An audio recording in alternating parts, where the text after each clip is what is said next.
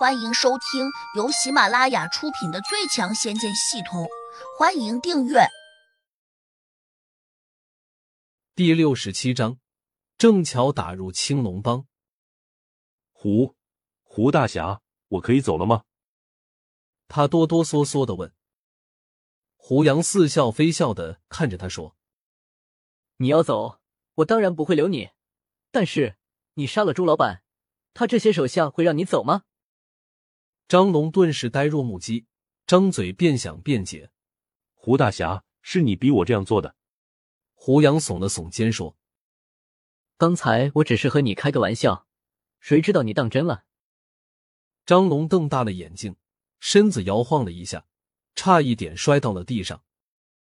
胡杨扫了一眼场中慌张的众人：“张龙杀了你们老大，你们知道该怎么办吧？”大家都有些迷茫。好像不知所措似的。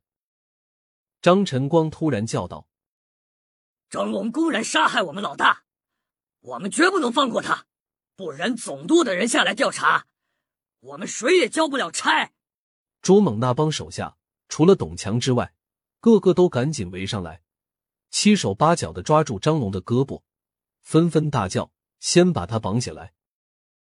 张晨光走到胡杨的跟前，讨好道。胡大侠，您的身手，兄弟们都看见了。现在我们滨海分舵，群龙无首，希望你能带领我们继续干下去。胡杨一怔，问：“你说什么？”张晨光大声的说：“我们滨海分舵，现在就拜胡大侠为老大，诸位兄弟可有意见？”十几个人几乎没有迟疑，个个都争先恐后的冲着胡杨喊老大。董强竟也钦佩的对胡杨说：“胡大侠，只有你才配做我们的老大。刚才多谢你出手相助，从今往后，董某人便听你一句话。你要止息，我绝不往东。”董强这一表态，其他人更加不敢有二心。胡杨却有点不知所措了。自己今天只是过来替朱子涵和王月消除麻烦的，没想到把局面弄成了这样。张晨光以为胡杨在犹豫，他赶紧又说：“胡大侠，只要你做了我们的老大，金色年华夜总会所有的收益都由你来支配，我们滨海分舵的产业也全部交给你来管理，这可是一笔大数字啊！”胡杨心里一动，暗自想：自己去买那些药材需要花很多钱，不妨先答应下来，先敲到一笔再说。张晨光继续问：“胡老大，张龙杀了朱老大，是把他交给总舵，还是把他交给警察？你自己看着办，别给我惹麻烦就行。”胡杨冲他挥了挥手。张晨光弯腰下去，从朱猛的身上翻出一个皮夹子，然后从里面抽出一张金卡，递给了胡杨。胡杨拿过来一看，发现这张卡有些奇特。好像是纯金打造的，卡的正反两面都雕着一条栩栩如生的游龙。在滨海市，我们滨海舵所有的产业招牌上都有这样的一条金龙。换句话说，只要有这种标记的，都是我们滨海舵的。胡老大，你拿着这张编号为零零一的金卡，可以随意进出，想怎么享受就怎么享受。胡杨的眼睛微微一亮。这张金卡好像有点意思，他当即把卡片收进了脑中的狐魔仓库里面。张晨光就好像是这里的二把手似的，但他真正的身份其实只是朱猛一个得力的手下。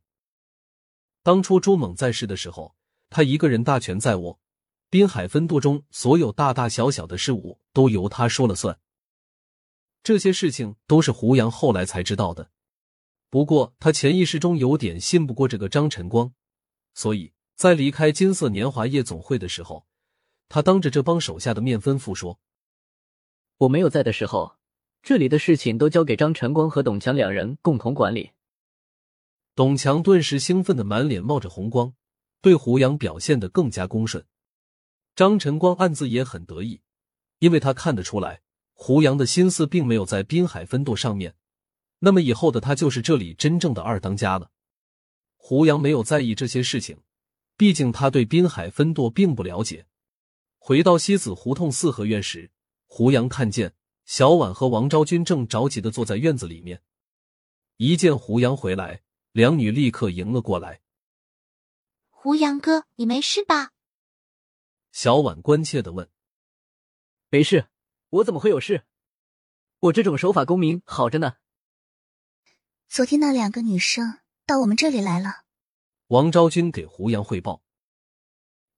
他们有些歉疚的说：“是那个叫张龙的人逼他们说出了你住这里，请你原谅。他们还说，本来打了电话给你的，但是你的手机打不通，所以他们就直接跑过来了。”胡杨从系统里面取出手机，这才想起来，手机放在里面没有信号。刚才只顾着去收拾朱猛和张龙，所以忘了把手机拿出来。刚拿出手机，电话忽然响了。胡杨一看，是邢峰打来的。他找自己准没有好事。胡杨还是接起了电话。果然，邢峰说有个任务要交给胡杨，希望他想办法打入青龙帮。胡杨有些意外。青龙帮有个分支在滨海，正是自己刚刚才打进去的滨海分舵。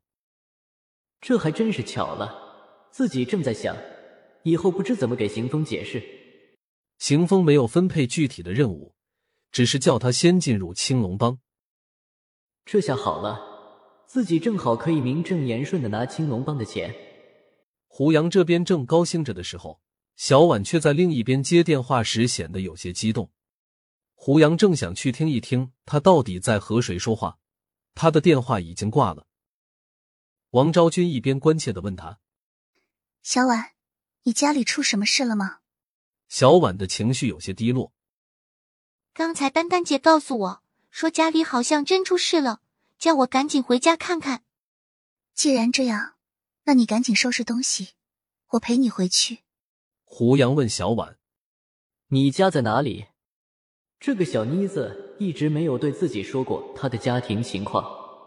小婉看了眼胡杨，说：“也在这个城市，可能有些事情真的需要胡杨哥帮忙了。